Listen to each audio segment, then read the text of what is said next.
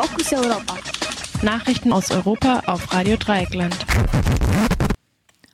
Ja, wir kommen zu den Nachrichten von heute und das ist der 12. Januar 2022 und zunächst der Überblick. Europol lässt es offen, ob die illegale Sammlung von Daten Grund zu ihrer Löschung ist. Grüner Landesverband für Ausschluss von Boris Palmer. FDP für schwere Bewaffnung statt eines baldigen Rückzugs aus Mali. Ganz unterschiedliche Symptome bei Long-Covid. Druck auf Boris Johnson wegen pa Gartenpartys im Lockdown nimmt zu. Und nun zu den einzelnen Themen. Europol lässt es offen, ob die illegale Sammlung von Daten Grund zu ihrer Löschung ist. Auf Anfrage von netzpolitik.org äußerte sich ein Sprecher nicht eindeutig dazu, ob die EU-Polizeibehörde Europol illegal gesammelte Daten nun auch löschen werde. Das sei Sache des Verwaltungsrates, hieß es dazu. Am Montag hatte der europäische Datenschutzbeauftragte Wojciech Wiewiorewski die Löschung aller persönlichen Daten verlangt, die nicht mit einer konkreten Straftat im Zusammenhang stehen. Wir empfehlen Europol als neues Motto legal, illegal, scheißegal, alles Nähere regelt der Verwaltungsrat, deine europäische Polizei. Keine Auskunft erhielt netzpolitik.org zunächst auf die Frage, ob auch MitarbeiterInnen der umstrittenen US-Firma Palantir Zugriff auf die Daten hatten. Europol soll Software von Palantir verwendet haben. Die Firma Palantir Technologies ist hoch umstritten. Unter anderem soll sie mit der Hilfe ihrer Software Daten der Polizei von New Orleans illegal angezapft haben. Palantir wurde in anderen Zusammenhang auch die rassistische Diskriminierung von BewerberInnen mit asiatischer Herkunft vorgeworfen. Grüner Landesverband weiter für Ausschluss von Boris Palmer. Bei den Grünen gibt es Streit um das Parteiausschlussverfahren gegen den Tübinger Oberbürgermeister Boris Palmer. Zunächst hatten 500 Parteimitglieder einen Aufruf gegen das Verfahren unterzeichnet. Initiiert wurde der Aufruf von der Staatssekretärin im Entwicklungshilfeministerium Uschi Eid. Eine prominente Unterstützerin des Aufrufs ist außerdem die ehemalige Bundesvizepräsidentin Uschi Eid. In dem Aufruf wird zwar eingeräumt, dass manche Äußerungen von Boris, Zitat, seien zwar, Zitat weiter, unpassend, geschmacklos, beleidigend oder verstörend, Zitat Ende. Zugleich pochen die UnterzeichnerInnen aber auf die von den Grünen hochgehaltene Debattenkultur. Nochmal Zitat. Menschen auszuschließen, nur weil sie in einer bestimmten Zeit, in der bestimmte Themen Hochkonjunktur haben, den Mainstream verlassen, halten wir für unsere Partei für unwürdig. Zitat Ende. Eine Sprecherin des Landesverbandes hält nun dagegen. Grenzüberschreitungen des Sagbaren, bei denen bestimmte Menschengruppen gegeneinander ausgespielt werden, gehörten nicht zur Debattenkultur der Grünen. Palmer sorgt mit umstrittenen, mitunter rassistischen kontonierten Aussagen immer wieder für Aufmerksam für Aufmerksamkeit für sich selbst über einen Radfahrer, der im Slalom durch eine Fußgängerzone fuhr und dabei Palmer nach eigener Wahrnehmung fast angefahren hätte, sagte Palmer, Zitat, ich wette, dass es ein Asylbewerber war. So benimmt sich niemand, der hier aufgewachsen ist, mit schwarzer Hautfarbe. Das wäre völlig missglückte Integration. Zitat Ende. Auf massive Kritiken entschuldigte sich Palmer, aber in einer Art, die einer Wiederholung seiner Behauptung gleichkam. Er habe Statistik mit Politik verwechselt, sagte Palmer.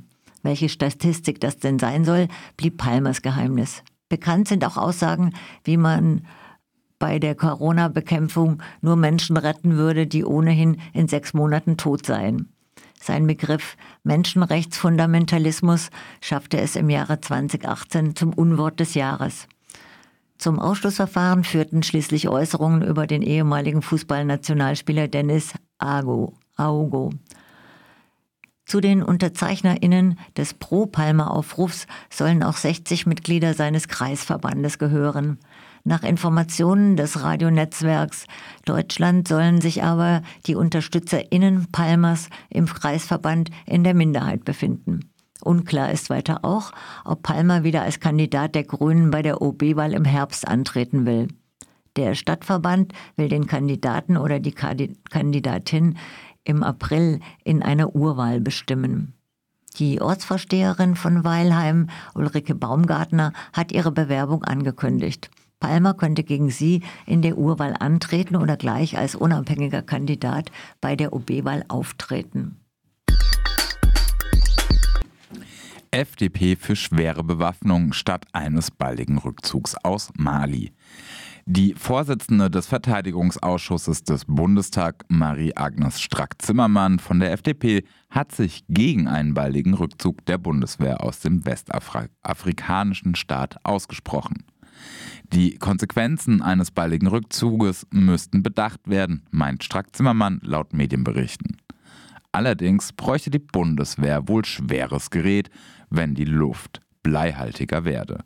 Im Mali sind derzeit ca. 1350 SoldatInnen der Bundeswehr im Einsatz. Dabei geht es um, ein, um einen Einsatz im Auftrag der UNO und einem Ausbildungseinsatz im Auftrag der EU. Der Einsatz richtet sich gegen islamistische Gruppen, die Mali von Norden her bedrohen. Doch der Konflikt ist vielschichtig, da auch lokale Tuareg gegen ihre Marginalisierung rebellieren. Im Mali gab es seit 2012 drei Militärputsche. Der letzte ist noch kein Jahr her. Weil sich die Interimsregierung weigert, baldige Neuwahlen abzuhalten, hat die westafrikanische Staatengemeinschaft ECOWAS Sanktionen verhängt und die ehemalige Kolonialmacht Frankreich die militärische Zusammenarbeit vorübergehend eingestellt. Für Irritation sorgte auch, dass Mali offenbar Söldner der russischen Firma Wagner ins Land geholt hat. Wagner wurden mehrfach, mehrfach Menschenrechtsverletzungen vorgeworfen. Ob es denn ohne Wagner nach der Menschenrechtscharta zugeht, ist allerdings fraglich. Ganz unterschiedliche Symptome bei Long-Covid. Nach Informationen der Präsidentin der Deutschen Rentenversicherung Bund Gundula Rosbach leiden PatientInnen, die Covid überstanden haben, häufig danach noch, nach, noch an ganz unterschiedlichen Symptomen. Viele PatientInnen müssten dabei erst realisieren, dass es sich bei ihren Beschwerden um Long-Covid handle. Nach einer im Dezember veröffentlichten Studie der Mainzer Universitätsmedizin haben sogar 40 Prozent der Infizierten nach einem halben Jahr noch Probleme. Aufgezählt werden unter anderem Konzentrationsschwierigkeiten, Luftnot, Angststörungen, Depressionen, chronische Müdigkeit und Herzprobleme. In seinem Podcast wies der Virologe Christian Drosten am 4. Januar auch darauf hin, dass eine überstandene Infektion bei vielen Erkrankungen zwar die spezifische Abwehr des Immunsystems verbessere, es aber in seiner Grundfunktion schwäche. Die Bekämpfung des Immunsystems würden die Viren evolutionär erwerben, weil es für sie von Vorteil sei. Das gelte auch für Covid-19. Auch daher sei es besser, eine Immunität durch eine Impfung zu erwerben, als durch eine überstandene Krankheit. Druck auf Boris Johnson wegen Gartenpartys im Lockdown nimmt zu. Der britische Regierungschef Boris Johnson gerät wegen diverser Gartenpartys während der von seiner Regierung angeordneten, während dem von seiner Regierung angeordneten Lockdown zunehmend unter Druck. Jüngstes Beispiel ist eine Gartenparty am 20. Mai 2020. Per E-Mail sollen circa 100 Personen in den Garten des Regierungssitzes Downing Street 10 eingeladen worden sein, von denen 30 oder 40 dann tatsächlich gekommen seien. Auch Johnson und seine Ehefrau sollen dabei gewesen sein.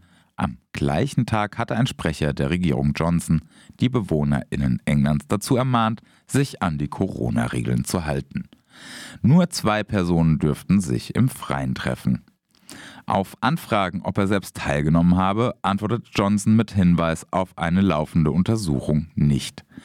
Die stellvertretende Labour-Chefin Angela, Angela Rayner trifft Johnson darauf in einer feurigen Rede im Unterhaus und im Frühstücksfernsehen der BBC an. Eine Untersuchung brauche es nicht, denn Johnson wisse ja wohl selbst, ob er teilgenommen habe, meinte Rayner. Auch bei den Konservativen rumort es mittlerweile gegen Johnson. Allerdings verfügt er über ein, eine solide Mehrheit im Parlament. Das waren die Fokus Europa Nachrichten von heute, dem 12. Januar 2022, geschrieben von unserem Kollegen Jan. Dankeschön, Jan.